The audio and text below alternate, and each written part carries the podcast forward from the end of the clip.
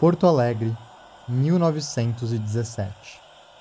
A vida estava cara demais para os trabalhadores. Mesmo aqueles que trabalhavam passavam fome. Ninguém se salvava. Mulheres e crianças operárias também eram exploradas. Algumas engolidas pelas máquinas. E tudo isso por um salário de miséria. A revolta toma conta. Greve. Não pedem muito. Aumento do salário, redução do custo de vida, jornada de 8 horas para os homens, 6 horas para as mulheres. Mas até isso é negado. Uma verdadeira guerra então começa entre o povo trabalhador e as elites proprietárias. Piquetes, manifestações, apedrejamentos, barricadas, motins e ocupações de fábricas. Dia após dia. Até que a Brigada Militar do Rio Grande do Sul assassina um operário. Os companheiros do homem morto organizam um cortejo fúnebre em sua homenagem. Uma procissão, que também é um protesto. Milhares de homens, mulheres e crianças caminham enlutados pela avenida. No sentido oposto, a Brigada Militar vem reprimir o protesto.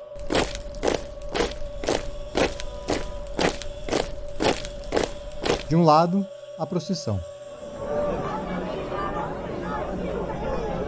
Do outro, a Brigada Militar. Os grupos se aproximam. Procissão e Brigada Militar com seus cavalos. Uma jovem menina, ainda adolescente, caminha na frente dos operários. Carrega nas mãos um buquê de flores. Os grupos vão ficando cada vez mais próximos. Um conflito parece inevitável. Quantos mais vão morrer? Quando a brigada militar está perto o suficiente, pronta para atacar, a menina então arremessa o buquê de flores contra eles.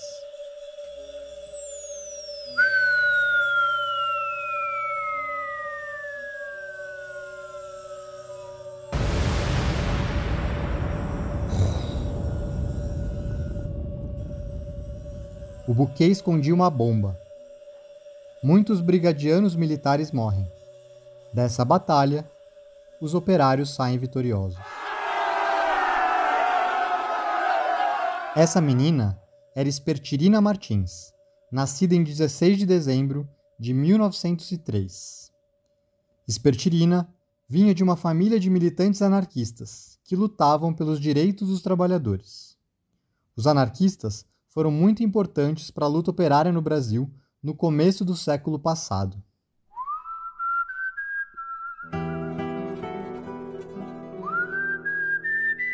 Essas reivindicações, das quais Espertirina participou, fizeram parte de uma enorme onda grevista que se espalhou pelas principais cidades do Brasil entre 1917 e 1919. Foram as primeiras grandes greves da nossa história. A explosão do buquê é uma tática política que visa produzir efeitos imediatos na luta por direitos, que chamamos de ação direta e que eram bastante utilizadas pelas organizações anarquistas.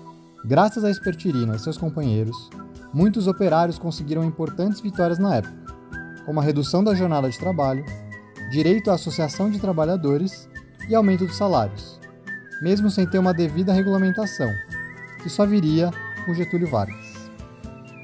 Uma luta que começou há muito tempo, mas que travamos até hoje. Porque enquanto houver exploração, haverá luta. Espertirina Martins presente. MTST, a luta é pra valer.